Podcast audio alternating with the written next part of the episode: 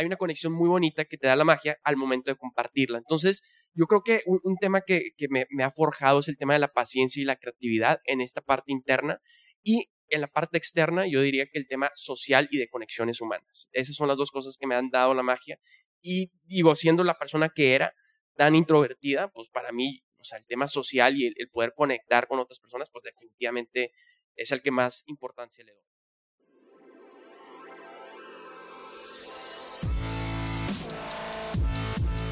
Bienvenidos, Injodibles.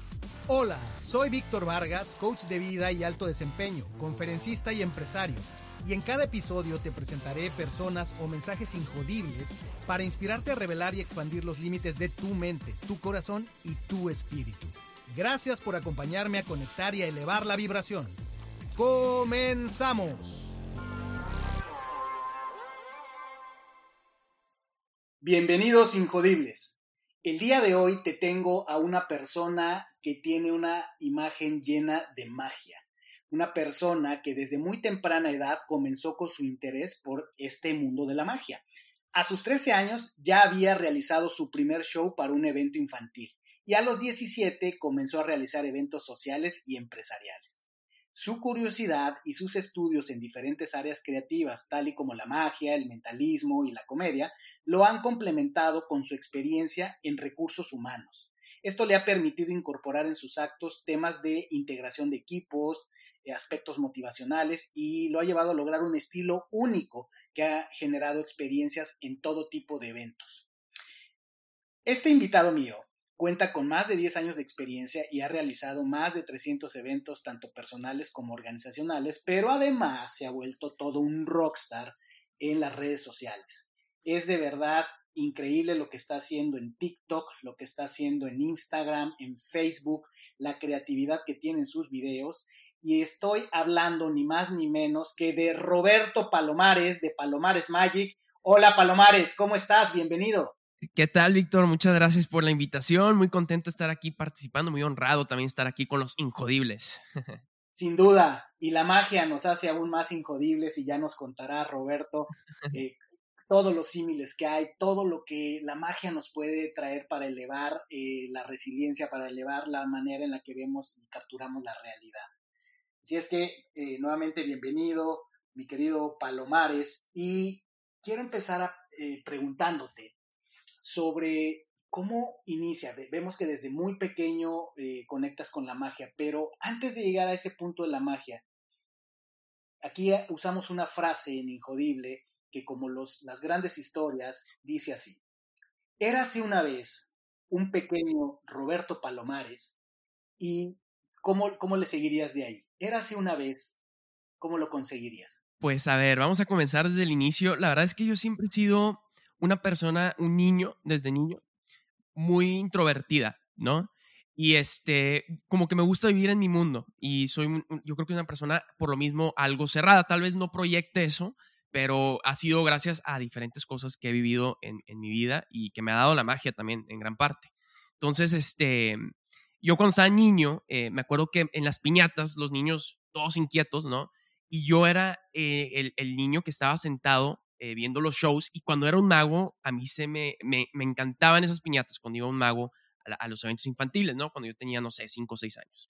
También me acuerdo que tenía un tío que una vez me apareció una oreja, eh, perdón, una moneda en la oreja y no, hombre, me voló la cabeza. Dije, pues, ¿cómo le hizo? ¿Cómo? ¿Dónde estaba escondida? Eh, entonces, esas cositas siempre me habían fascinado a mí desde niño, ¿no? total que yo, yo estuve, crecí, ¿no? Estuve yendo a, eventos y todo, tuve una, vida de niño muy normal.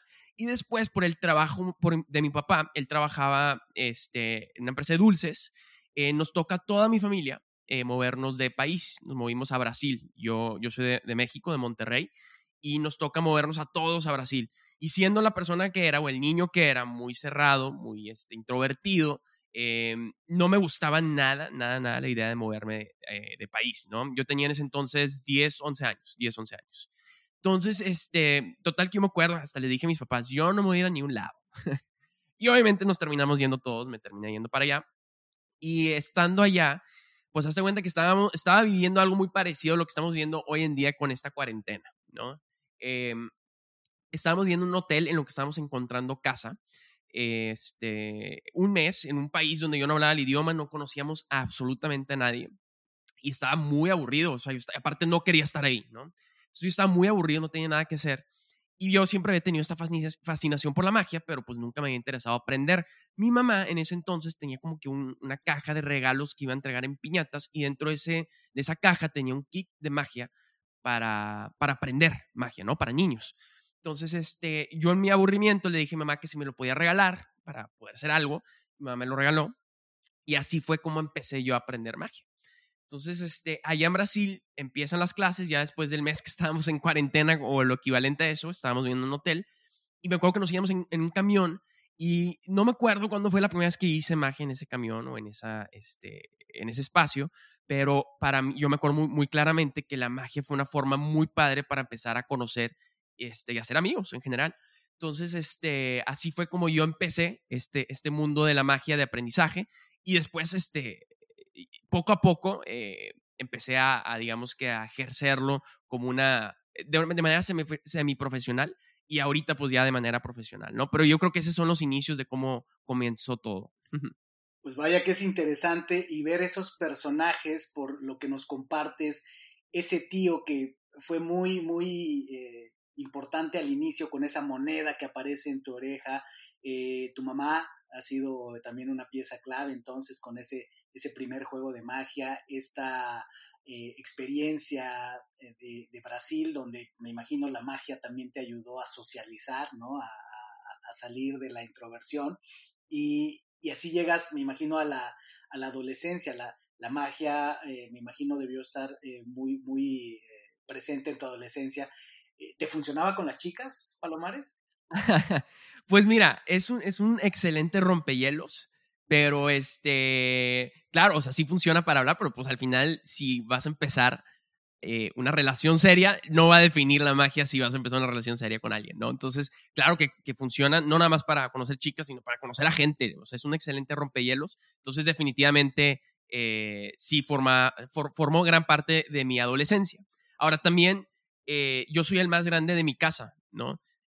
a mi hermano más chiquito yo le saco 10 años. Entonces, cuando él y ahorita que platicaba la, biografía, eh, él cuando yo digo, él cuando yo tenía 13, eh, él tenía 3, este, y fue cuando nos regresamos de, de Brasil. Entonces ya estamos de regreso eh, acá en México. Y em, mi mamá me dice, siempre estaba practicando con ellos el show, mis, trucos de magia y todo, ¿no? Siempre los sentaba a mis hermanitos chiquitos y les hacía un show aquí, es donde que en, en, en, la sala, ¿no? Entonces era la piñata de mi hermano y me dice, mamá, ¿por qué no haces un show este, en la piñata de tu hermano, ¿no? Y eh, hice el show. Estaba, no, no me pagó mi mamá, obviamente, pero estaban otras mamás viendo, viendo, viendo el show y me dijeron, oye, ¿por qué no vas al cumpleaños de mi hijo? Le encantó a, a, mi, a, mi, niño el show, ¿por qué no vas a hacer este, también aquí en mi evento? Y pues dije que sí. Y me preguntaron en ese entonces que cuánto quería cobrar y pues no tenía idea que se cobraba por esto, ¿no? Entonces ahí fue como comencé, digamos, que a, profesionalizar un poco el, el, el hobby que tenía. Eh, pero sí, o sea, realmente creo que siempre fue parte de mí, pero nunca le di un uso así como, no malvado, pero eh, aprovecharme del arte como para, este, conquistar a chavas o algo así. ¿no? Digo, definitivamente funciona, o sea, cuando vamos a, a, un bar o algo así, mis amigos me dicen, oye, pues haz un truco como para romper el hielo, para conocer a gente, ¿no? Pero, este, creo que como cualquier cosa, o sea, si alguien, eh, no sé, canta, pues es una excelente forma de, o sea, romper el hielo y, tener un tema de conversación, ¿no? Digo, si canta profesionalmente, pues hablar del, tema ayuda mucho. Entonces la magia también ayuda mucho para romper el hielo. Sí, me imagino, y en ese, en ese sentido lo pregunto, ¿no? O sea, como el chico que toca la guitarra, eh, el chico de los deportes, ¿no? El, que gana con el equipo, el capitán, esas cosas generalmente en la adolescencia son, son, son, son muy buenas para socializar, como decías. Y entonces, eh, qué interesante cómo, cómo se va dando, eh, que esto te va llevando a algo un poco más eh, profesional. ¿En qué momento pensaste dedicarte a, la magia? ¿O nunca pensaste iba a ser un hobby? ¿O si te veías teniendo ya una, una carrera profesional a largo plazo con la magia? Mira, yo, yo, a mí nadie me, me dijo nada, ¿no? O sea, de qué, qué podía ser yo de grande y no, porque hay historias donde eh, el hecho de que el papá o la mamá o la familia eh, les estuvieran diciendo, tú no vas a ser cantante de grande o tú no vas a ser músico, este, pues los empujó más a que, que lo hicieran, ¿no? Eh, en mi caso no, no, es, no fue así nunca, realmente creo que yo, yo o sea, creo que vivimos en, en un ambiente, en una sociedad donde este, la seguridad siempre va enlazada con, un, con trabajar, ¿no? Con trabajar en una empresa, sobre todo. Creo que ahorita está un poco más, este, está moldeándose esta, esta estructura o este, esta forma de pensar, pero yo crecí con eso. Entonces, realmente yo la magia siempre la vi como un hobby, como un ingreso extra, como algo semiprofesional que iba a estar haciendo mientras estaba trabajando y fueron paradigmas que yo, con, los que yo crecí, lo que me estaba tal vez impidiendo a, decirme de, que iba a poderme dedicar de esto de lleno, ¿no? Entonces, este, realmente siempre durante todas mis, todos mis estudios, o yo estudié mi carrera, bueno, mi, preparatoria, carrera, trabajé también en recursos humanos, durante todo este camino, la magia siempre estuvo eh, conmigo, siempre estaba haciendo shows, pero nunca le di la seriedad que se merecía eh, eh, en, temas de esfuerzo y, no de esfuerzo o de cariño, más bien de tiempo, porque yo siempre lo vi como algo secundario por algo interno que yo tenía, no, no porque alguien me estuviera diciendo desde afuera, fue por como yo crecí, como soy, que le estuve dando como una importancia secundaria en el tema profesional, ¿no? Este, pero este switch que, que, me nace realmente fue por algo muy, muy interno. O sea, yo no puedo ni siquiera explicar por qué tomé la decisión ya de, renunciar y dedicarme de lleno, pero yo creo que fueron muchos factores este, lo que me hicieron tomar esa decisión. Eh, de entrada, siendo de Monterrey, me toca, digo, creo que me estoy adelantando un poco acá en la historia, pero este, contestando tu pregunta de cómo eh, decidí dedicarme de lleno a esto, pues fue fue una decisión interna y fue por eh, el trabajo, ¿no? O sea, yo estaba trabajando en Monterrey, me toca moverme de ciudad y estando allá tenía el trabajo que quería tener, o sea, yo estaba feliz, no estaba, em, pero me, me, picó algo, yo creo que fue este eh, la crisis del cuarto de vida, que no fue una crisis porque no estaba pasándome la mal ni nada, pero dije, ¿qué estoy haciendo? O sea, puedo, puedo dedicarme de lleno a esto si lo hago de manera responsable. Entonces, este, fue, fue algo que me nació muy emocionalmente y poco a poco fui bajando de manera fría, viendo números, este, haciendo un plan, ¿no? Y sin duda debe haber una, una historia detrás de esa transformación que efectivamente vamos a rezar ahí. Eh, ahorita me, eh, me, llamó la atención ver la, la, mezcla interesante, ¿no? Tienes este gusto, este hobby de pequeño por la magia que va, va creciendo, en su momento más como, como una actividad que te gustaba más que como un plan de carrera, eh, pero estudias también eh, la, ingeniería en, ingeniería industrial, ¿cierto? En, el TEC de Monterrey y, después, eh, por lo que nos comentas, llegas a recursos humanos. ¿Cómo, se da esa, esa, transición de la ingeniería industrial a recursos humanos? ¿Cómo llegas a esta función tan interesante en las organizaciones? Ok, mira, yo, yo la verdad estudié la, o sea, creo que una, una, una etapa muy, muy importante en la vida y creo que no está bien por la edad que tenemos en la mayoría de los casos, eh, tomar una decisión tan importante de vida como la carrera, ¿no? O sea, ¿qué vas a estudiar? Yo en ese entonces, cuando tenía 17 años, que es cuando escoges la carrera, no tenía idea qué quería hacer de mi vida. Digo, a la fecha creo que todavía estoy descubriendo, ¿no? Pero imagínate esa edad, pues mucho menos, no tenía idea. Entonces, yo decidí estudiar ingeniería industrial porque creo que es una carrera muy versátil, que al graduarte te abre muchas puertas para poder, pues, explorar por dónde quieres, este, eh, dar, dar eh, caminar tu carrera, ¿no? Entonces, este, ah, digo, hay gente que a los 17 años ya sabe qué es lo que quiere y eso está genial. O sea, la verdad, envidio a esa gente porque digo, qué padre que desde tan pronta edad pueda estar empezando a construir esta carrera que tú estás visualizando. Pero yo en ese entonces no tenía idea qué quería hacer.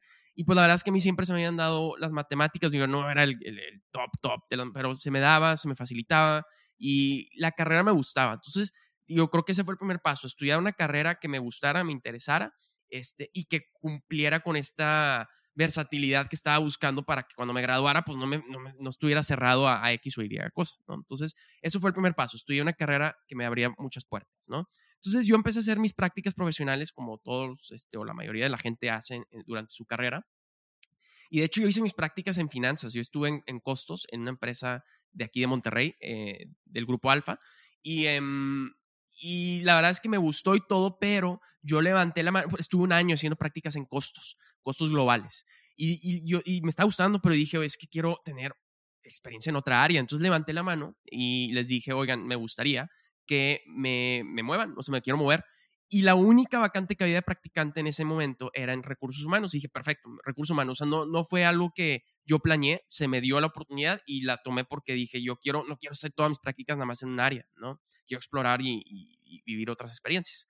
Entonces, eh, el último semestre de mi carrera hice mis prácticas en el departamento de capacitación de esta misma empresa y, em, y ya me gradué. No, no había eh, vacantes en donde estaba trabajando, entonces empecé a tocar las puertas y pues por mi experiencia que tuve en recursos humanos, estaba en un área de costos y yo la verdad, en, pues en costos me hice un experto, me hice muy bueno en Excel, no un experto, muy bueno en Excel, traía este tema de análisis y había una oportunidad en PepsiCo eh, donde iba a estar en un, en departamento central que estaba llevando los indicadores eh, de recursos humanos. Entonces hacía mucho sentido con el tema de análisis de recursos humanos, eh, mi perfil, y entonces así fue como entré en, en recursos humanos como área central, llevando los indicadores de, de, de, a nivel nacional, a cuenta, ¿no? De toda el área de operaciones.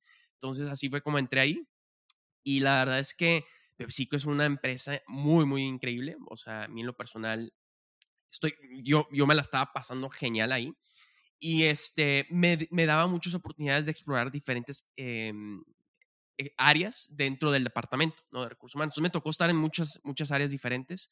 Estuve eh, como generalista, eh, que era, el, era la figura de recursos humanos de los vendedores que salen a, a, vender en, en, los camioncitos, a los changarros. Entonces yo era la figura de varios centros de distribución de recursos humanos. Después ahí levanto la mano, me quiero mover más al corporativo entonces estuve en el área central eh, de operaciones y luego me moví a ventas y luego estaba como en, la operación y luego me muevo al corporativo y estaba en el área de modelos de gestión, que básicamente esta área que, diseñaba los procesos comerciales para incentivar que el vendedor estuviera, y que, o sea, que toda la cadena de comercial estuviera incentivada y pues era como el motor que estaba dándole vida a, todo el sistema de, comercial, ¿no? Entonces era un tema de cultura y de incentivos, ¿no? Que necesitamos mantener vivos. Entonces, me pasé por todas las áreas, la verdad, yo me la estaba pasando muy genial, pero en paralelo, yo siempre estaba dando mis shows de magia, siempre estaba cuidando esto, que es lo que más me, me, me, gustaba y, me apasionaba hacer. Entonces, este, creo que fue este choque donde eh, la empresa donde estaba me encantaba y me fascinaba, pero me exigía muchísimo. Y yo, yo en ese entonces quería crecimiento. Y si tú quieres crecer en una empresa como estas, pues necesitas estar al 100, necesitas estar al tope ahí. Y empecé a, un poco a descuidar esta otra cosa que me, me encantaba y me apasionaba. Y yo creo que este fue uno de los factores que, digo, yo creo, digo porque es una teoría, no, no fue algo que me pasó, no es como que sucedió una tragedia en mi vida y esto me hizo que tomara la decisión de renunciar, pero yo creo que uno de los factores fue que empecé a descuidar un poco lo de la magia y pues empecé a sentir un tipo de vacío y, y, bueno, conforme más vas creciendo, más, más te vas enfocando y encarrilando tu carrera y más empecé a descuidar lo de la magia y yo creo que fue, ese fue uno de los factores que viví eh, para tomar esta decisión, ¿no? Qué apasionante, Palomares, todo lo que nos cuentas, porque precisamente por eso me vino la pregunta, algo hay ahí. Eh, en, mi caso fue una situación similar. Yo vengo del área de sistemas, eso fue como me preparé, eso fue lo que trabajé muchos años. Y a través de un proceso personal, que bueno, ya he contado en otras ocasiones, este es tu episodio, yo finalmente eh, culmino mi carrera en, descubriendo lo que me apasiona, que es trabajar con, con personas, con equipos, con, con, organizaciones, desde el punto de vista del coaching y la consultoría, que es, es mi actividad principal. Pero veo esta, esta similitud contigo, donde decía, traes el tema de la magia, tienes formación de ingeniero, llegas, como ya nos explicaste, por una oportunidad que se te presenta a, las áreas de recursos humanos, pero se me hace también interesante porque justo el episodio anterior de este podcast, el número 33, que le llamé Paradojas de Recursos Humanos, es eh, tomado de una conferencia que di en un foro muy grande de recursos humanos, donde hablaba yo justamente de eso, de, de, lo paradójico que es trabajar en un área de recursos humanos y lo relaciono mucho precisamente con esta combinación que haces tú de magia, ingeniería y el factor humano, ¿no? Donde en, ese episodio y en esa conferencia lo que yo hablaba es cómo la gente de recursos humanos a los cuales les rindo un tributo en ese, en ese episodio, eh, pues son en parte héroes, pero son también en parte magos, porque generan la ilusión de llenar vacíos cuando a veces la organización los tiene, son el puente muchas veces entre la realidad eh, en la que estamos que no nos satisface y esa realidad que buscamos, entre la conexión de emociones, o sea, realmente el, el profesional de los recursos humanos, para mí, y como lo explico ahí, tiene mucho de mago, ¿no? Porque reconcilia paradojas, porque puede ser un poco un ilusionista muchas veces en un buen sentido, ¿no? Eh, ¿Tú lograste experimentar eso en, esta combinación? ¿Tienes, ¿Tienes una óptica parecida a, lo que has vivido en la combinación de estas disciplinas? Creo que sí, digo, eh, dentro de, de lo que viví yo de experiencia en recursos humanos, a mí me tocó estar más enfocado hacia hacia lo que le decimos la operación, ¿no? O sea, a otro, digamos, a otro eh, ambiente, pero mucho de lo que trabajé yo y creo que para aquí, por aquí va lo que, lo que estás comentando, es el tema de cultura, ¿no? ¿Cómo podemos crear una cultura interna en donde se sienta esta eh, lealtad eh, para la organización, ¿no? Entonces, definitivamente me tocó vivirlo, me tocó vivirlo, pero creo que segmentado al área operativa. Entonces, este, no sé si por ahí va también lo que, lo que te tocó a ti vivir, Víctor, pero definitivamente, o sea, eh, el tema de cultura es, eh, eh, creo que esa es la palabra, ¿no? Cultura y magia. ¿Cómo podemos crear esta cultura mágica en donde podamos crear lealtad a la empresa, a la organización, al sistema, ¿no? ¿Por ahí va o no? Por ahí va totalmente. Sí, sí. justo, de hecho, explico en el, en, el episodio, comparto un fragmento de, de la película El Origen, Inception, Claro, me encanta. Donde es, esta escena donde muestran esta ilusión óptica que le llaman la escalera de Penrose, ¿no? Y hacía yo el símil durante la conferencia que decía, muchas veces el crear cultura en una organización, el crear un ambiente de trabajo, nos lleva a generar mundos, es como generar mundos, como lo están haciendo en esa película, eh, donde los profesionales de los recursos humanos, junto con todos los líderes, pues tienen que tener esa capacidad, ¿no?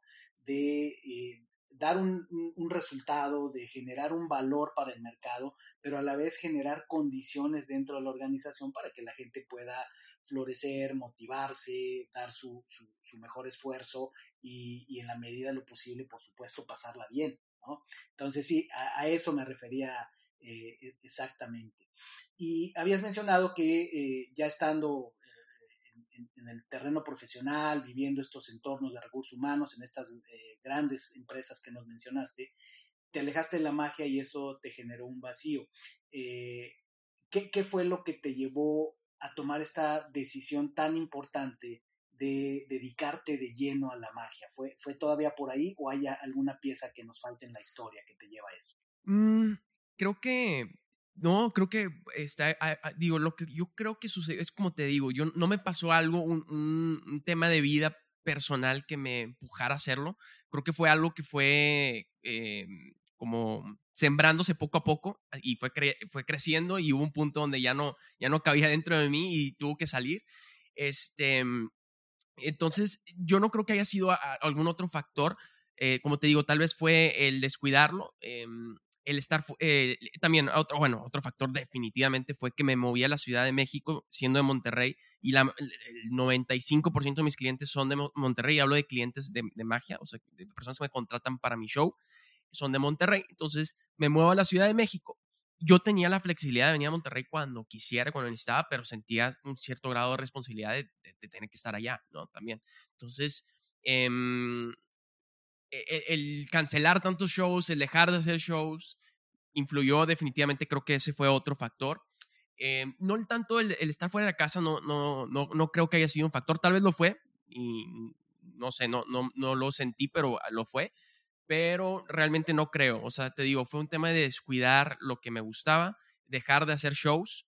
También a mí siempre me ha gustado el stand-up comedy, o sea, como fanático, me gusta muchísimo. Y de hecho, si, si das pláticas, eh, Víctor, creo que, no sé si conectamos en esto también, pero el stand-up es un arte increíble, o sea, yo lo disfruto muchísimo y creo que te genera muchas habilidades para hablar en público. Entonces, yo estando en Ciudad de México, tomé un taller de stand-up, yo con la idea de poderlo combinar con mi show.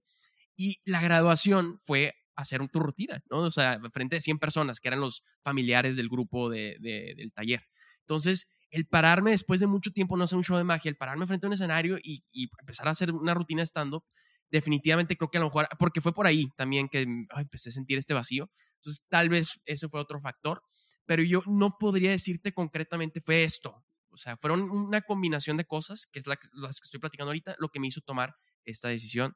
Y una vez que la tomé, o sea, que dije, ok, sí, o sea, se siento incompleto estando donde estoy, este, fue un proceso larguísimo bajar, eh, ejecutar este, este, sí, renunciar básicamente, o sea, fue un, proceso larguísimo y, y, no por un tema externo, fue por unas barreras internas que yo, yo me estaba poniendo solo. Entonces, eh, contestando tu pregunta, estos fueron los factores que yo, que yo veo que influyeron en tomar esta decisión. Pero fíjate que es, es, es, muy inspirador y clarificador lo que nos dice, ¿no? O sea, no, no, necesariamente tiene que haber una situación drástica, dramática en la vida, eh, golpes de estos que, bueno, a, veces aparecen en la vida de las personas, pero esta claridad que tú tuviste de, de, lo que te gustaba y lo que te empezaba a hacer falta, porque mientras lo platicas eh, me, queda muy claro, ¿no?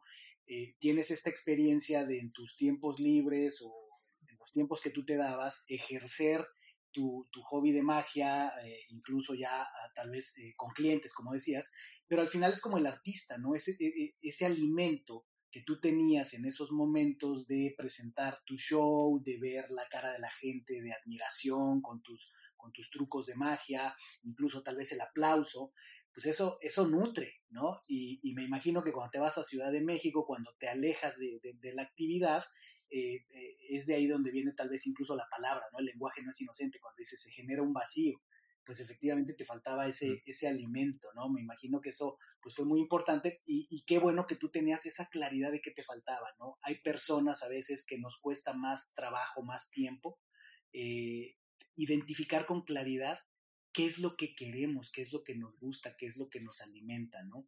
Aquí creo que es muy enriquecedora la, la historia como nos la cuentas, porque nos deja ver, eh, muchas veces a lo mejor es solo preguntarnos qué es lo que nos alimenta, qué es lo que me nutre, qué es lo que me gusta, que no quiero dejar de hacer. ¿Te, hace sentido? No, definitivamente, o sea, y creo que nada más para clarificarlo, eh, eh, la magia es una herramienta que me está llenando estos, estos vacíos, o sea, lo que voy, no todos tienen que tener algo como la música o escribir, o sea, tal vez tú sientes, como dices tú, tú sientes este vacío no sabes con qué llenarlo, creo que es irte a las bases. Y es, justo lo que estabas diciendo ahorita. Es, tal vez estar enfrente, la adrenalina de subirte al escenario, es compartir y, e inspirar a los demás con el ejemplo, el ver las sonrisas en los demás. Entonces tú tienes que ver diferentes herramientas con las que puedes lograr esto. Para mí ahorita, yo estoy, para mí el contenido digital que estoy haciendo ahorita, que estoy trabajando, llena este, este eh, sentimiento, esto que yo quiero hacer, porque sé que estoy haciendo sonreír a la gente, sé que estoy, eh, pues, este, es, a lo que voy es, no necesariamente necesita ser X o Y cosa, es simplemente encontrar la base, entenderla y ver diferentes herramientas como las puedes desarrollar, porque incluso internamente en una organización puedes desarrollar estas cosas, ¿no? O sea, puedes inspirar a los demás, puedes hacer a la gente feliz dentro de un departamento de recursos humanos, por ejemplo. Este, pero sí, definitivamente eh, va por ahí, va por ahí. Sin duda, y me imagino que ahí está esta dualidad del nombre, yo te llamo Roberto, te llamo Palomares, pero me imagino que ahí es donde surge con fuerza eh, esta, esta, otra faceta de ti, esta otra cara al mundo que es Palomares, ya vinculado a la, la magia, decidido a, a, dedicarse en cuerpo y alma a este arte, eh, y, pues ahí, ahí nace un, un, nuevo personaje, ¿no? Sin, sin, dejar de ser auténtico de carne y hueso, pero es, es una historia muy, muy, muy interesante. Y, y en ese sentido, eh, Palomares, te quiero preguntar, eh, con tu experiencia, ¿qué, qué, qué, qué, dirías que te ha dejado la magia? ¿Qué ha construido en ti el, practicarla? Eh, me imagino que hay, que hay que ensayar mucho, que hay que apasionarse mucho. ¿Qué aprendizajes clave te ha dado la magia a lo largo de los años que han forjado tu carácter, tu mentalidad? Mm, mira, creo que sí, sí, me, voy por dos. Lo, lo bonito de la magia es que son se, separan dos partes, ¿no? Tienes la parte cognitiva, este, creativa, de diseño, donde tú estás solo en tu cuarto o en donde sea que sea tu estudio y estás creando, estás aprendiendo, estás con tu libro al lado, estás con las cartas del otro, estás creando tu rutina, estás en este proceso creativo y ya y estás practicando frente al espejo los movimientos y técnica y todo. Y para mí esta, esta parte de aquí es paciencia y creatividad, o sea, esta parte interna, ¿no? Es la, es la parte de diseño de la magia. Pero después, una vez que acabes como un músico, ¿no? O es más, vamos a ponerlo aquí directamente, un podcastero.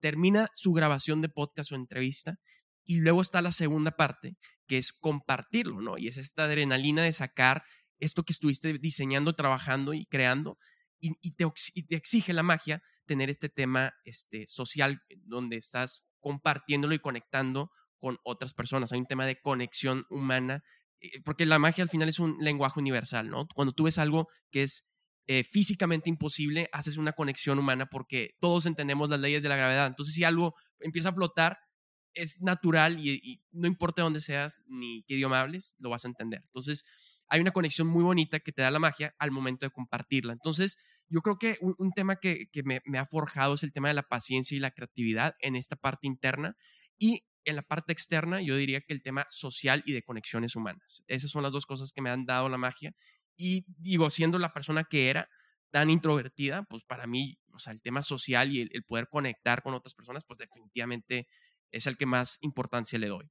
Pues vaya que son elementos eh, muy importantes de, cómo se forja una mente, un corazón, una mentalidad injodible.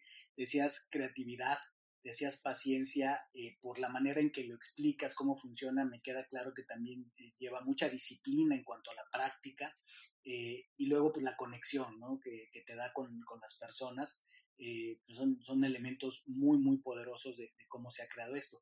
Eh, comparte, compártenos un poco a la audiencia, a lo mejor yo estoy obviando, eh, pero hay una pregunta interesante. ¿Qué es la magia, eh, Palomares, para ti y el mentalismo? Tú que, manejas estos dos conceptos, ¿en qué son similares o en qué son diferentes? Mira, primero me quiero ir a, lo global. La magia para mí, o sea, los magos somos generadores de experiencias o de sentimientos. Y para mí, específicamente, somos generadores de la experiencia o del sentimiento del asombro. O sea, asombramos. Es lo que nosotros hacemos. Creamos, eh, diseñamos experiencias para generar asombro. Es lo que hace un mago este, o cualquier persona que, que practica cualquier diferente rama de la magia. Por ejemplo, dentro de la magia, y ahora contestando el tema técnico, dentro de la magia hay diferentes eh, ramas o áreas o departamentos, ¿no? Tenemos eh, lo que es close-up magic, lo que es magia de cerca, todo lo que involucra monedas, todo lo que involucra este, objetos cotidianos como anillos, eh, cartas, etc. Después tenemos magia en escenario, que es lo que David Copperfield, ¿no? Es un ejemplo clarísimo de lo que es magia en escenario. Luego tenemos a los escapistas, lo que fue Houdini en su momento. Este, tenemos diferentes eh, eh, áreas este, o tipos de magia, este, y uno de ellos es, es el mentalismo.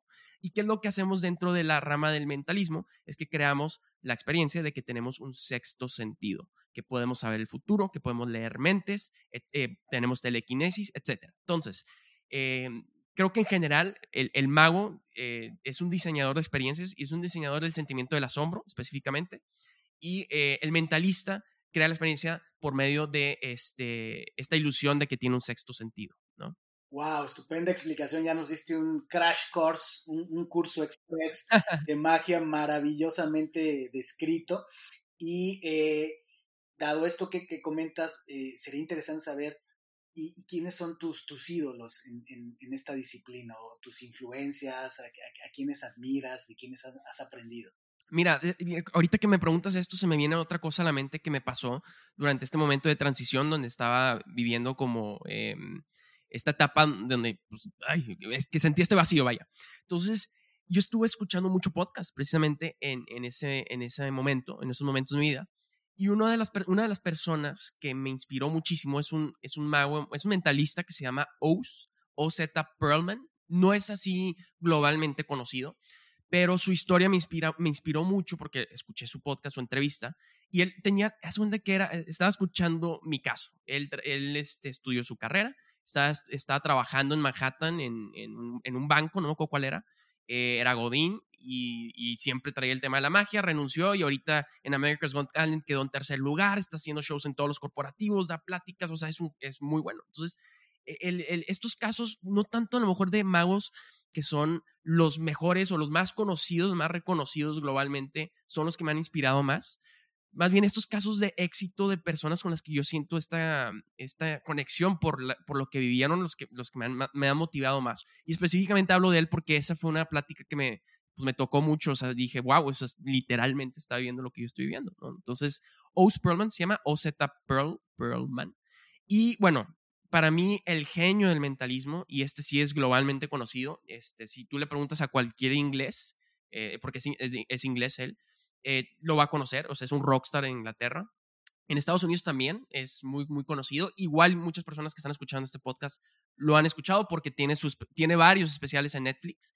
Eh, se llama Darren Brown. Él, para mí, su estilo en cómo, este, su personaje como mentalista, su estilo en cómo hace el mentalismo, cómo, cómo lo presenta y su creatividad en sus actos, me motivan, me inspiran muchísimo. Él, él no tanto por su historia, este, me motiva, es más bien por su estilo.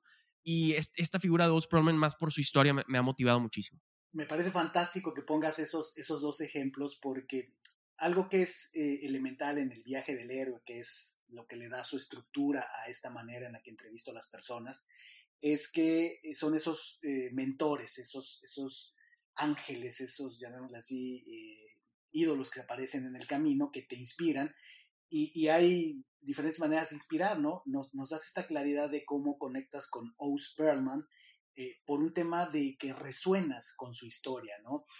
aunque seguramente es sumamente talentoso, eh, por lo que nos dices es, eh, vemos este magnetismo de la historia y además lo escuchas en un podcast, ¿no? Que bueno, estamos aquí justamente en un show de podcast que tiene esa, ese propósito.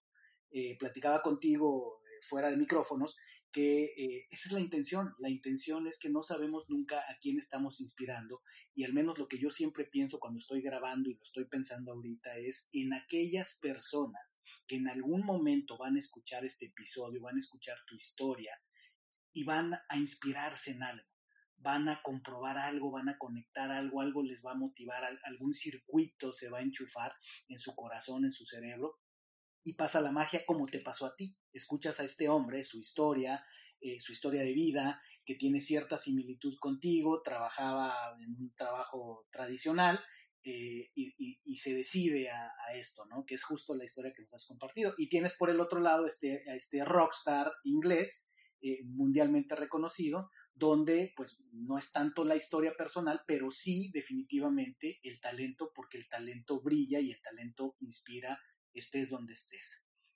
Y llegado a este punto, eh, Roberto, a ver, te, vamos a poner difícil, pero como buen mago y además estando pero seguro la resuelves en el aire. No soy estando pero, pero, pero mago sí, mago sí. ¿Qué, qué, qué truco podrías hacer así en, en audio? No sé, desde mental. Órale. Me agarraste en curva. Me agarraste en curva. Ok, em, en formato de audio, creo que, eh, de hecho, originalmente, esto es una historia interesante, originalmente pues la, la forma en la que se, se comunicaba a las personas era por medio de, de, la radio, ¿no? Y creo que, y bueno, eh, ya con el tiempo, pues eh, está el formato de televisión y luego eh, computadoras, video, internet y todo cambió, ¿no? Pero, pero, pero hay muchas, hay mucha información sobre cómo hacer magia en radio, porque pues en los, bueno, no sé en qué años, pero en los 50, me imagino, más o menos por ahí, muchos magos pues tuvieron que hacer magia por medio de radio. Y dicen que la magia auditiva la más increíble porque te imaginas todo, ¿no? O sea, tú te, estás imaginando cosas aún más imposibles de lo que están sucediendo, ¿no? Entra la imaginación en juego y la imaginación es muy poderosa.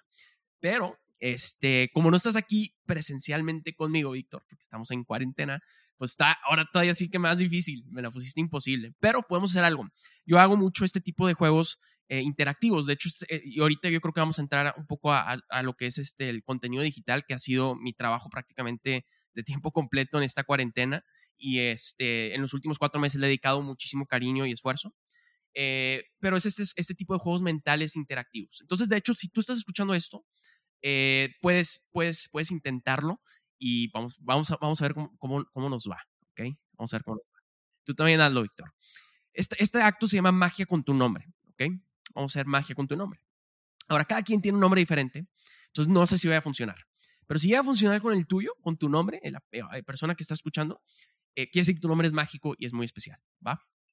Ahora, primero que nada, voy a pedirte eh, que, que cuentes el número de, y no lo digas aquí al micrófono, o sea, de esas operaciones todos lo van a hacer en su mente. Nada más me confirmas cuando hayas acabado para más o menos timear todo, ¿va, Víctor? Venga. Ok, tú vas a pedir que pienses, Víctor, este, oh, perdón, cuentes el número de letras que tiene tu nombre o apodo. El apodo también funciona, ¿va? Voy a dar unos segunditos y me confirmas cuando acabemos. Muy bien. Ahora, a ese número lo vamos a multiplicar por 9, ¿ok? Vamos a multiplicarlo por 9. ¿Listo? Listo.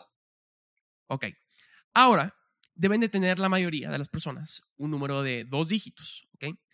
Te voy a pedir que cuentes el número, eh, perdón, sume los dos dígitos de tu número. Por ejemplo, si tu número es 21, sería 2 más 1 es igual a 3. Ahora haz eso con tu número. Perfecto, ya lo tengo. Y finalmente, te voy a pedir que le restes 2 a ese número, Víctor.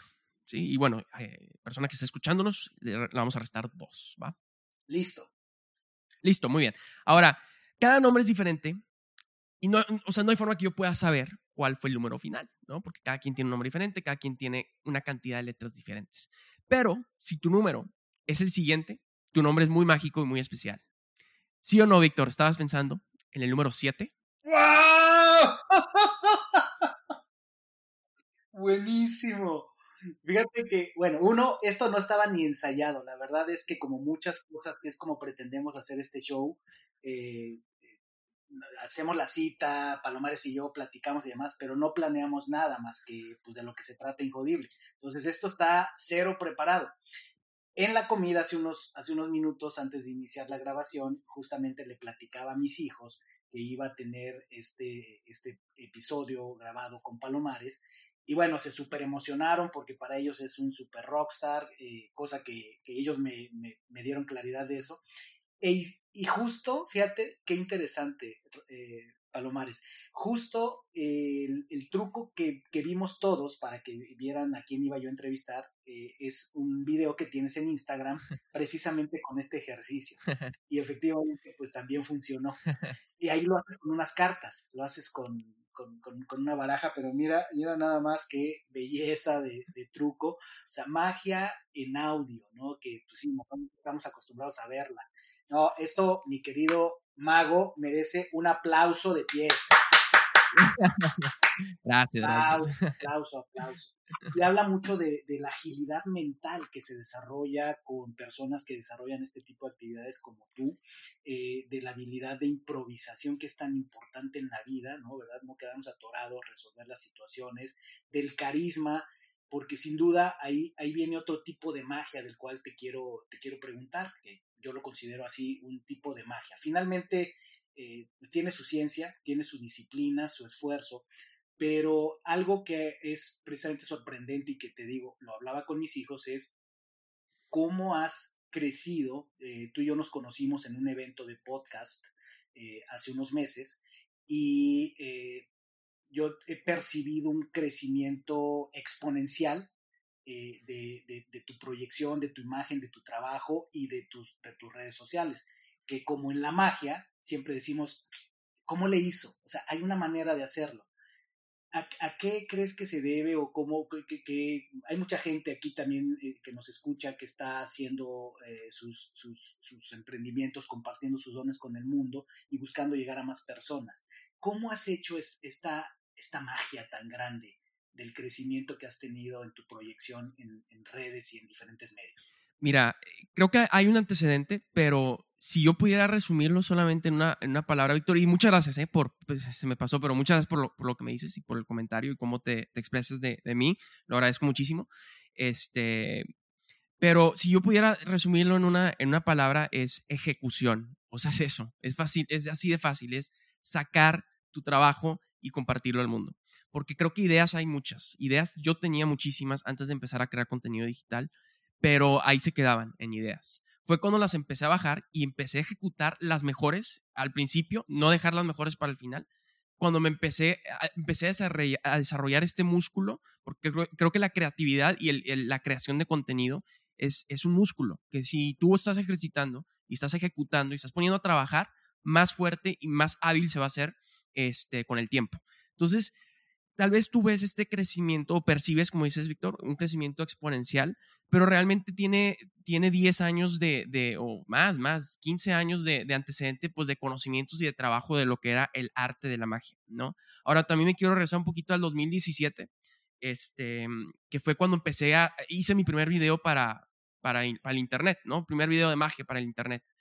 Este, digo, me voy a desviar un poco, pero va a hacer sentido ahorita, va a conectar con todo lo que estamos platicando. Yo en el 2017, la mayoría de mis shows, no, me voy a ir más para atrás, más para atrás. Yo estaba haciendo eventos infantiles, ¿no? Cuando tenía 15, 16 años, o como 13 a los 15 años más bien. A los 16 años tenía un tío empresario muy exitoso, tío segundo, me ve a hacer magia y me dice, oye, ¿por qué no vas con los del póker a hacerles unos trucos? Sus amigos del póker eran empresarios también, me ven a hacer magia y me dicen, oye, ¿por qué no vas con mis amigos? Y ahí fue donde me empecé a mover en un ambiente un poquito diferente, más para adultos, más eventos sociales, más eventos empresariales, ¿no? Esto fue como a los 16, 17 años y desde entonces, pues en ese, eh, eh, ya el show, ya no hago e, eventos infantiles, mi show va más enfocado para, para este tipo de, de audiencia, ¿no? Entonces, este, mm, ahí no me quiero perder, la idea principal era esta. Ah, ok. Empecé a, a tener shows ya para este tipo de eventos. Ahora, yo los shows que conseguía era meramente porque la gente me veía, me recomendaba, básicamente de voz en voz. Redes sociales para mí no me conseguía shows. Ahora, eh, el, grosor de mis shows vienen en diciembre por las posadas. Entonces, octubre para mí este, eran, son fechas claves porque es cuando la gente empieza a planear sus, sus posadas, finales de octubre. Y me acuerdo que en el 2017, cuando Facebook estaba en su auge, me, refiero a auge en tema de, de viralidad y poder alcanzar a personas en general con contenido, este, yo en el 2017 dije, ah, pues voy a hacer un videito de magia este, de Halloween, me acuerdo, porque era 31 de octubre, para, para mí, o sea, yo las redes ni las, ni las tenía cuidadas, ni, o sea, tenía mis redes por, por formalidad en 2017, ¿no? Hice un videito con la intención de poner, ponerme en la mente de las personas, posicionarme en su mente, ¿no? Y que si estaban, estaban organizando su posada, pues me tomaran en cuenta para el show. Entonces hice un video y me gustó el proceso de la creación del video, me gustó, dijo, me, me, divertí mucho, ¿no? Pero yo en ese entonces estaba en PepsiCo y si hay algo que te exigen las redes sociales, pues es constancia y pues no me daba la vida para estar creando contenido digital de manera constante estando en la empresa donde estaba y pues digo, porque yo quería, o sea, no, estoy excusándome ni nada, al, contrario, era porque yo quería enfocarme en donde estaba trabajando, ¿no? Total que yo seguía haciendo sin ser constante contenido en redes, o sea, sacaba, ponle que un video al mes y tuve un par de videos que se me viralizaron muy fuerte en, en, Facebook, o sea, y estoy hablando como de 5 millones de, visualizaciones, no sé, como 70 mil compartidos, y eran este tipo de videos este, interactivos, donde hacía magia con tu nombre, como el que viste, ¿no, Víctor? Y ahí está mi Instagram. Si te metes a mi Instagram, ahí vas a poder ver el tipo de videos y el formato de videos que hacía. Entonces, digamos que yo ya estaba haciendo este tipo de videos desde el 2017. Ahora, lo dejé hacer porque ya no me da, ya no me da el tiempo y no me estaba consiguiendo más shows. Eso es importante. Yo lo que quería era más shows y no me estaba consiguiendo más shows el crear contenido digital. ¿okay? Pero, pues bueno, renuncio, ¿sí? Regresamos al 2020, 2019, eh, que fue cuando renuncié, renuncio, y ya tenía más tiempo, me, invertí en tiempo al momento de renunciar y dije, quiero enfocarme en redes porque me da una oportunidad de poder desarrollar mi marca personal. Eso es lo que yo quería. Pero, pues digamos, tú ves este pico de, despegue, como dices, un crecimiento rapidísimo, pero hay un antecedente, hay un antecedente que es esta, esta, este trabajo que ya había hecho en el 2017 de contenido digital y súmale los 15 años de experiencia de magia, ¿no? Entonces, este, bueno, yo, yo, yo soy una persona muy cerrada, como lo platicaba. En el 2019, eh, bajo TikTok, que es una aplicación que en ese entonces pues, la bajé por curiosidad, o sea, dije, ah, TikTok, o sea, vi gente que de repente eh, compartía videos de TikTok y dije, la voy a bajar, y la empecé a consumir y dije, ¿qué es esto? No, hombre, esto es pura basura, así, así pensé, ¿no? Y luego me llegaban notificaciones a cada rato y la borré, ¿no? Eso fue por ahí de octubre. Después fue el Inc. Monterrey, que para los que no son de Monterrey o de México, este, Inc. Monterrey es un festival de emprendimiento, y vino, si, si escuchas ese podcast, muy probablemente lo conoces, Gary V, ¿no? A dar una plática. Este, yo fui, a, yo fui a, ahí a Link y fui a ver la plática de Gary Vee y habló muchísimo de la oportunidad de poder este, pues darte a conocer por medio de TikTok. Entonces le di otra oportunidad a TikTok y ahí fue donde empecé este, a crear contenido digital por medio de ahí. ¿Y qué fue lo único que cambié? Fue mi percepción de la aplicación y de la oportunidad. Y le di la seriedad a la oportunidad que se me estaba presentando por medio de TikTok, porque había una, oportunidad gigantesca de alcanzar a muchas personas. Entonces, por, por ahí de, de, me acuerdo que estaba subiendo mis mismos videos de Instagram a TikTok y no le estaba yendo bien, subí dos, tres. Y luego dije, voy a hacer uno para TikTok, nada más. Voy a hacer un video para TikTok. Y esto fue, me acuerdo que el 29 de noviembre o por ahí, finales de noviembre del 2019. Y subo el video y agarró vuelo, se viralizó, o sea, no se viralizó así cañón, pero agarró muchísimo vuelo, o sea, le llegó como a 100 mil personas, que para mí era una locura, ¿no? Y pues esto, vi el resultado del video y esto me motivó a hacer otro video. Pero después estaba a finales de noviembre, después entra diciembre, diciembre era, es mi temporada alta de shows, no me está dando la vida para hacer videos constantes en TikTok, pero subí dos, tres y los dos, tres se me viralizaron, pero cañón, Víctor, o sea, así de cuatro millones de views. Y dije, pues no, no manches, o sea, lo que voy a hacer es, iniciando en 2020, me voy a proponer a subir un video diario en TikTok con el objetivo de poder crecer mi marca personal.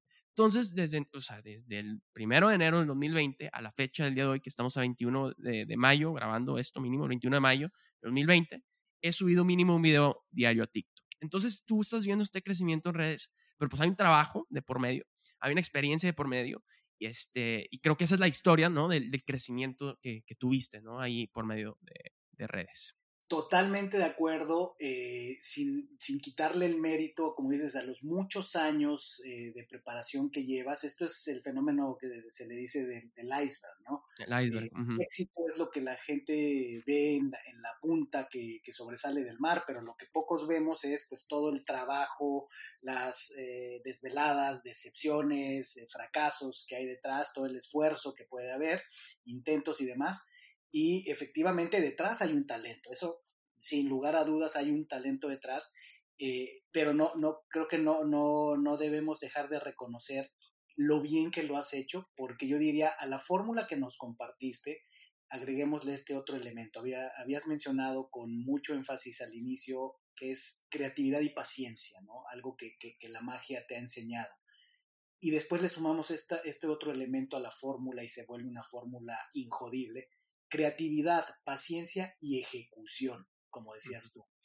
Y la ejecución, si le mezclas esa paciencia y le mezclas esa creatividad, vemos lo que tú estás haciendo, porque lo que sí me parece importante destacar es, uno, estás hablando de un, un despegue ya en ese sentido, no tu arte, tu arte ya venía, eh, pero en, en, en, tu marca personal, como tú le llamas, en tu difusión en redes sociales, sí me parece que eh, es muy evidente de unos, eh, un año para acá, eh, unos meses para acá, cuando yo te conocí, efectivamente yo creo que estarías empezando en, en, entrar en fuerte en TikTok, pero de lo que sí me he dado cuenta es la producción de tus videos, y eso creo que sí es muy importante.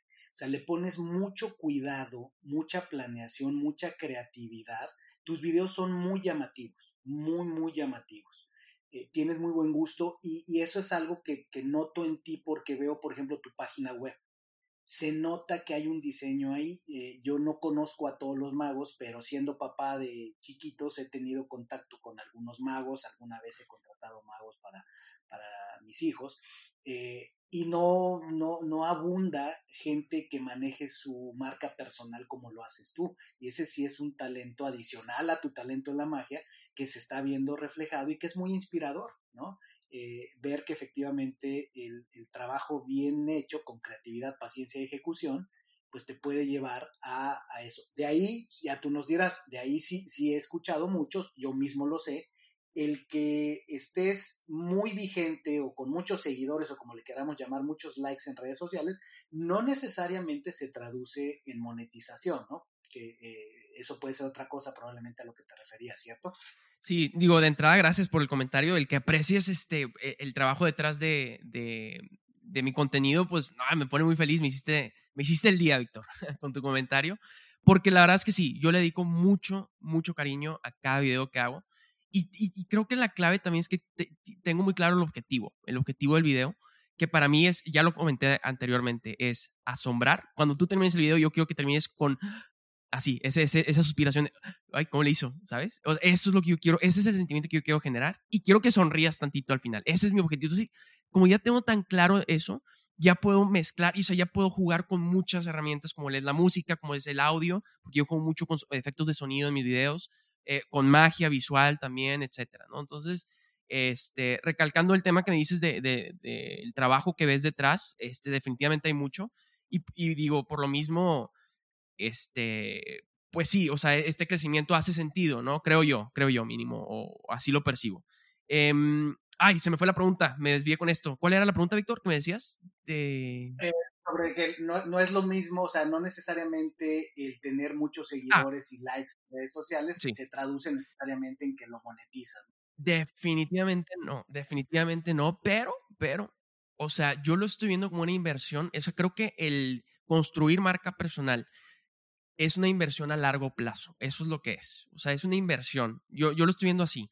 Eh, ahorita, no me, ahorita menos con el tema de la cuarentena. Estoy consiguiendo más shows por, por este crecimiento en redes sociales, pero creo que estoy pudiéndome posicionar como este, una figura de, dentro del mundo de la magia, pues eh, de, los mejores, o es lo que, ese es mi objetivo mínimo, o sea, poder decir, ah, el, mago, o sea, de los mejores magos de México está, está Roberto, ¿no? Palomares. Entonces, definitivamente es una inversión a largo plazo, pero eso es lo, eso es lo que platicábamos, necesitas ser muy paciente y, y necesitas estar consciente que es una inversión a largo plazo. Si tú estás buscando tener más seguidores para tener más clientes, en la mayoría de los casos, o mínimo para lo que yo hago, que es un servicio de entretenimiento, no, no va a funcionarte, no, no va a jalar. Esa es una mala estrategia. Entonces necesitas tener clara la estrategia del por qué estás trabajando sobre esto. ¿no? Y ahora le agregamos a la creatividad, paciencia y ejecución estrategia, porque sin duda se nota y coincido totalmente contigo, Palomares, en el sentido de que eh, las cosas funcionan aún mejor cuando amas lo que haces y se nota que tú amas lo que haces, ¿no? Por la calidad que le, pones.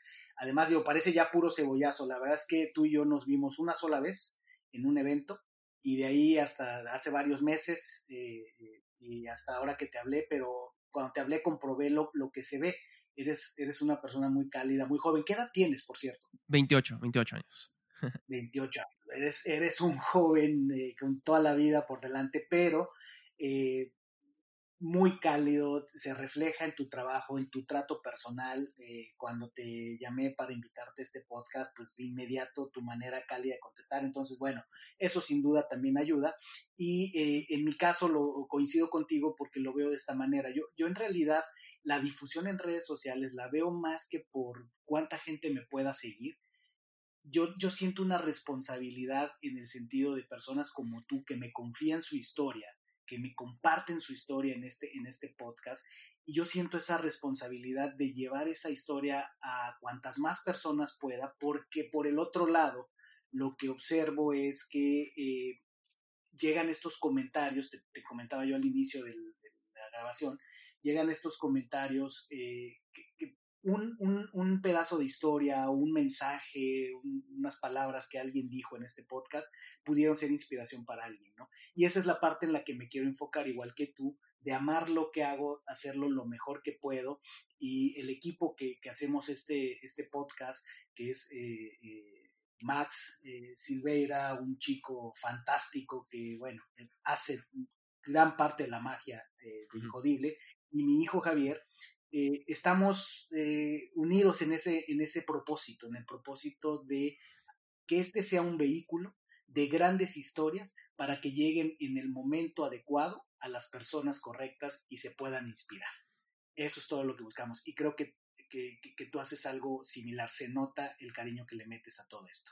Es que eso, eso es eso, ¿no? O sea, está, padrísimo esto que me dices. Un saludo a, a, a Javier y a Max, Javier y Max, ¿verdad? Javier y Max, así es. Sí, saludo. E, es eso, es, tener claro lo, el, fundamento, ¿no? Hace poquito, precisamente estuve en otro podcast hace poquito y hablamos sobre eso, es los fundamentos, ¿no? Y creo que por lo que me platicas aquí en Injodibles, pues es contar, inspirar a los demás por medio de historias de otros. Ustedes son, son el medio que va a contar las historias de los demás para inspirar a los demás que, sí, que tengan una mejor vida o que sean mejores personas, ¿no? Entonces, con, esa, con ese fundamento, con esa base, tú ya puedes jugar con diferentes cosas, como lo es el formato de video, como lo es el formato de podcast, pero eh, la esencia es esa. Y creo que también la magia, o, en mi caso, digamos, la esencia es quiero asombrar a la gente y hacerla sonreír. Entonces con eso yo ya puedo hacer videos, puedo hacer shows de magia, puedo dar pláticas incluso, o sea, puedo hacer muchas cosas, puedo hacer un podcast también, ¿no? O sea, es tener clara la esencia y sobre eso ya puedes trabajar mil cosas alrededor, ¿no? Vaya que sí. Tengo, eh, mientras hablas, eh, este, me estoy saboreando una, pregunta que te quiero hacer. Cuéntame cuál ha sido el truco de magia más, más difícil que has dominado? Que dices, yeah, por fin lo dominé. ¿Y cuál ha sido tu, tu más grande fail, digamos, fracaso frente al, a la audiencia? Ok, mira, algo que sucede mucho, a diferencia de, te digo, yo soy fan del stand-up. Eh, hace poquito estaba escuchando un podcast precisamente y hablabas, eh, era, un, era, ah, pues Darren Brown, precisamente el mentalista que estábamos platicando hace rato, eh, lo estaban entrevistando este, y comentaba que es algo muy chistoso porque el estando pero siempre platica sobre sus mayores fails y de hecho quiere platicar sobre sus mejores, mayores fails porque eso, pues no sé, como que lo hace más chistoso, no sé, o sea, como que el personaje del estando pero fomenta mucho hablar sobre sus peores este, experiencias como, como estando, pero como comediante, ¿no? Y a diferencia del mago o el mentalista, como que queremos esconder esas cosas, como que no las queremos compartir. Entonces, se me hace chistoso eso. Este, pero no, definitivamente ha habido fails gigantescos, hay, ha habido fails chiquitos, etcétera, pero creo que eso es lo que te van formando. Digo, al final son los errores lo que te van formando, ¿no? Y te van haciendo mejor. Em, entonces, bueno, contestando a tu pregunta, la, el mayor fail eh, de la magia y me preguntaste otra cosa. ¿Cuál fue la segunda? Sí, ¿cuál, es el truco más, más complicado que es orgulloso de haber dominado? Ah, más complicado, sí. Ok. Mira, es, es bien difícil decir cuál ha sido el más complicado. Creo que todo lo que es en vivo eh, en televisión, este, probablemente no por el truco en sí o la rutina en sí, sino el, el pues no, o sea, no hay margen de error, ¿no? Me ha tocado salir en unas 10 ocasiones en televisión en vivo y eso para mí fue un reto, no por la, rutina en sí, sino por la presión de, estar frente a la cámara eh, en vivo, ¿no? Mm, para mí todo lo que es parte del show tal cual, este, se me hace muy, muy difícil esto, muy complejo el poderlo integrar porque no hay forma de practicarlo más que en otros shows, ¿no? Entonces, todo lo que es del show, a diferencia de lo que es magia de cerca, porque la magia de cerca lo puedo practicar con mis amigos o con mi familia, este, lo que es del show es lo más difícil, pero lo más difícil probablemente es poder conectar un mensaje que me pida alguna organización o algún evento con el show. Te voy a dar un ejemplo concreto. Este, estando yo en, donde trabajaba, en PepsiCo, me tocó una vez, me pidió el gerente de recursos humanos eh, que, iba a haber una negociación de contrato colectivo y quería tener un rompehielos y pues quería que yo fuera el rompehielos haciendo magia y que quería conectar a mi mensaje que quería dar. Entonces era un foro de 100 personas, estaba el sindicato, eso para mí, pues el truco tal vez es lo de menos, o sea, el truco me va a salir, voy a agarrar a lo que me va a salir, ¿no? Es más bien cómo puedo conectar y puedo comunicar correctamente lo que se estaba buscando en ese evento, ¿no? Entonces yo creo que eso ha sido lo, lo más difícil, o sea, lo situacional, o sea, lo que es en vivo, este, y que se está proyectando a miles de, de miles de, televisiones y el, comunicar correctamente lo que me están pidiendo, o sea, el poder moldear el show a lo que me están pidiendo el cliente, ¿no? Eso yo creo que es lo más difícil. Y el fail más grande, híjole. Pues, ah, pues no, definitivamente. O sea, la, la regué en televisión. O sea, estando en, en, televisión, ese estuvo, fue un fail. Y pues no hubo cómo corregirle. Pero pues, ¿qué fue lo que hice? Me olvidé de eso. Digo, obviamente ya no cometo el mismo error. Este, y digo, no, no, voy a, no voy a explicar cómo la regué porque estaría revelando el truco y creo que no está padre eso, pero básicamente era una predicción en donde este tenía grabado lo que, o sea, que yo, yo mandé un video, ¿no? A la, a la televisora y les dije, este video va a decir lo que va a decir X persona durante el show. Y la persona dijo otra cosa diferente a la del video y pues les dije, ya no pongan el video y no sé qué, y hice otro truco, ¿no? ¿Qué, qué, qué aprendí de ahí? Eh, yo no, o sea, hay, formas de jugar con fuego eh, en foros como la televisión, ¿sí? Creo que se puede jugar con fuego, pero siempre tiene que haber un plan B. Entonces, eso es lo que me, aprendí de esto. Pero mira, te voy a decir algo. Yo la, eh, el mentalismo tiene un margen de error muy grande. O sea, y lo bonito del mentalismo es que puedes yacearlo. Por ejemplo, si yo te dijera ahorita, Víctor, dime un número y me dices, no sé, 21. Este, tal vez yo tengo una predicción que dice 21, pero si me dices 27 y ya no dices 21, pues puedes decir, ok, el número 21, ahora traigo aquí unas cartas, vamos a contar 21 cartas y empiezo a hacer otra cosa, lo puedes ir yaceando. ¿Y cómo te vas haciendo mejor? Pues constantemente probando cosas nuevas, este, equivocándote, te vas moldeando y te vas haciendo mejor, ¿no? Entonces, creo que hay dos, dos tipos de aprendizajes. Uno son los aprendizajes que sí son golpes así durísimos como cuando la regué en televisión, este, que ya, ya no puedo irme a, o sea, en foros así sin un plan B, pero hay otros que simplemente son errorcitos chiquitos que te van formando y te van haciendo más, más fuerte, ¿no? Otra vez conectando con el estando, pues el estando, pero se va a los open mics, ¿no? Y a lo mejor hay un día donde nadie se ríe de nada y dice, híjole, o sea, se siente horrible eso, este, pero no hay tanto problema porque para eso son los open mics.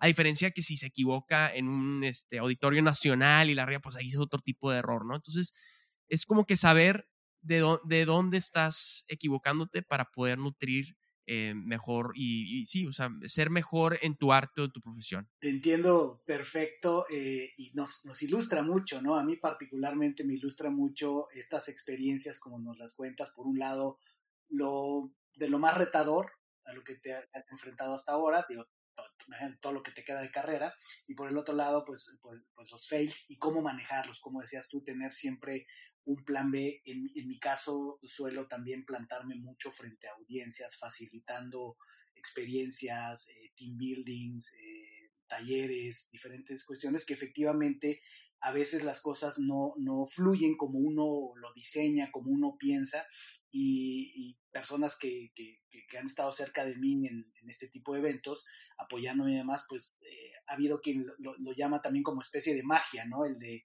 pues te tienes que adaptar, hay que improvisar. Y creo yo que es de hecho parte de la vida, o sea, no es solo de los magos, no es solo de los, de los artistas que se ponen frente a una cámara o de las personas que, que facilitamos frente a audiencias e, es parte de la vida el, estar preparado para todo, como dice un, buen amigo Sebastián Darpa, eh, no esperes nada, pero prepárate para todo, ¿no? Este, claro que los que nos ponemos frente a audiencias, pues tenemos la responsabilidad de sí prepararnos, ¿no? De, sí buscar eh, un cierto mecanismo de control para lograr el, resultado, pero eh, me quedo también con esta parte elemental que es el tener siempre un plan B y tener la agilidad mental para reaccionar. Creo que eso nos, nos, nos iluminas mucho con eso, Palomares. Y acercándonos ya hacia el final de la entrevista, ¿hacia dónde va Palomares? Eh, ¿Cuáles son tus planes, proyectos, tu, visión a mediano, largo plazo?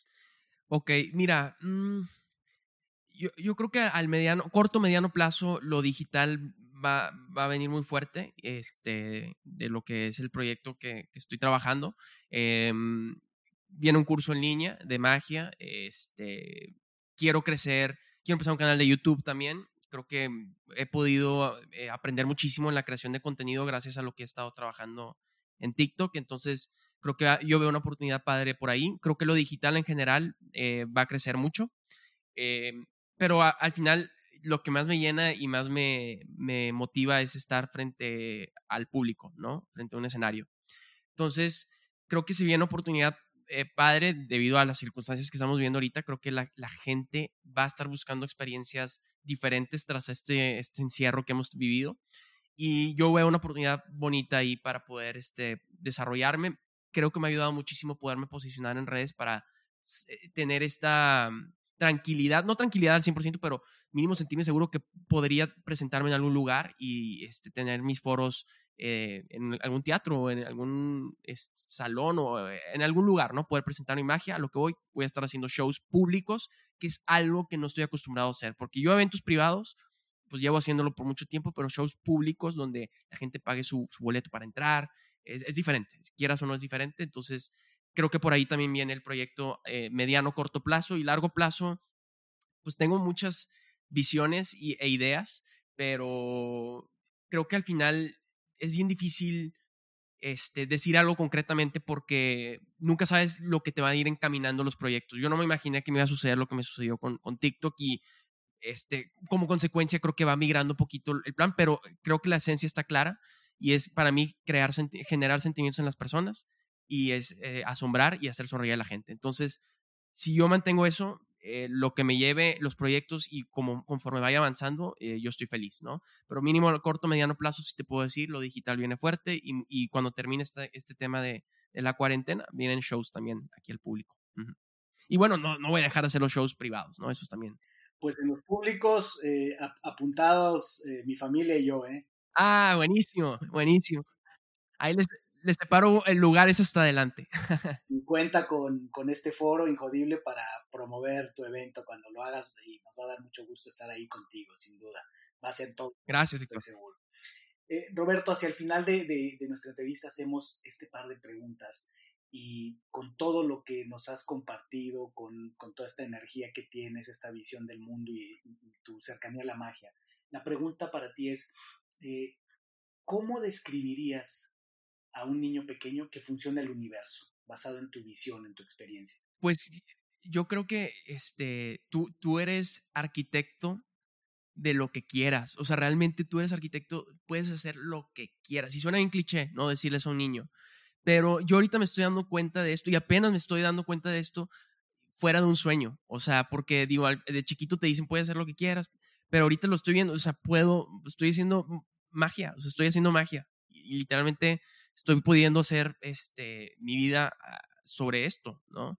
Entonces, por los paradigmas que yo viví, internos, te digo, nadie me dijo nada. O sea, a mí nadie me dijo, tú no vas a poder ser mago. Nadie me dijo esto, nunca.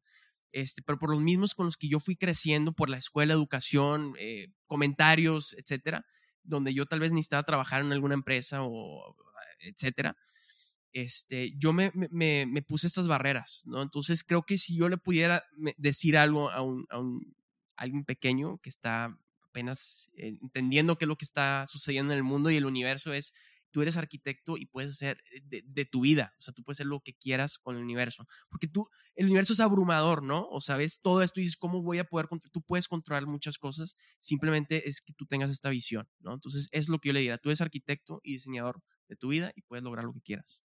Me encanta, me encanta esa descripción. ¿Y qué es para ti, Palomares, ser injodible? Ser injodible es, pues voy a, repetir un poco, pero es que no te importa qué digan los demás de, ti o de tu trabajo. Es que es eso, son barreras que te pones tú solo.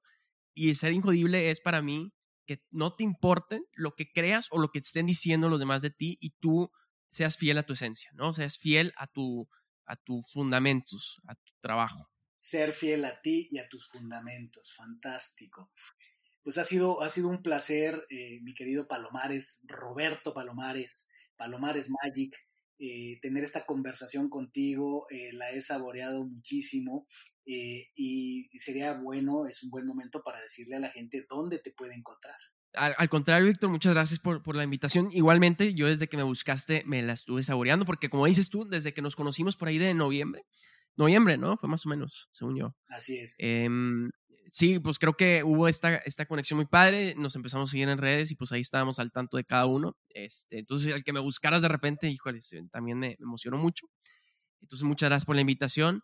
Y bueno, mis redes, estoy en todos lados, donde sea. Estoy como Palomares Magic, ya sea Facebook, este, YouTube, pero sobre todo ahí eches una vuelta a mi TikTok y a mi Instagram. Este creo que son mis plataformas fuertes. Próximamente YouTube viene fuerte también, pero bueno, ahorita TikTok, Instagram. Eh, den una revisada y si les gusta lo que, lo que ven por ahí, este, pues ahí me, ahí me siguen. No los voy a decepcionar. Trato de siempre hacer lo más este, creativo posible para alegrar un poco su día. Gracias, querido Palomares. Y a ti, mi querida, mi querido Injodible, me puedes encontrar en injodible.mx, el website que hemos creado para que sea el repositorio de estas grandes historias que gente como Palomares eh, pone en, nuestras manos para hacer un canal. Eh, me puedes encontrar también en redes sociales, en Instagram, en Ser Injodible, en Facebook, en Ser Espacio Injodible y por supuesto en todas las plataformas de podcast como Spotify, iTunes, SoundCloud y Google Podcast. Ha sido un verdadero placer, espero que esta historia te haya llenado de magia, te haya eh, llenado de inspiración y nos escuchamos en el siguiente episodio. Gracias por haberme acompañado en un episodio más para moldear y forjar tu mentalidad injodible. Tenemos una cita con tu grandeza en el próximo episodio. Hasta entonces.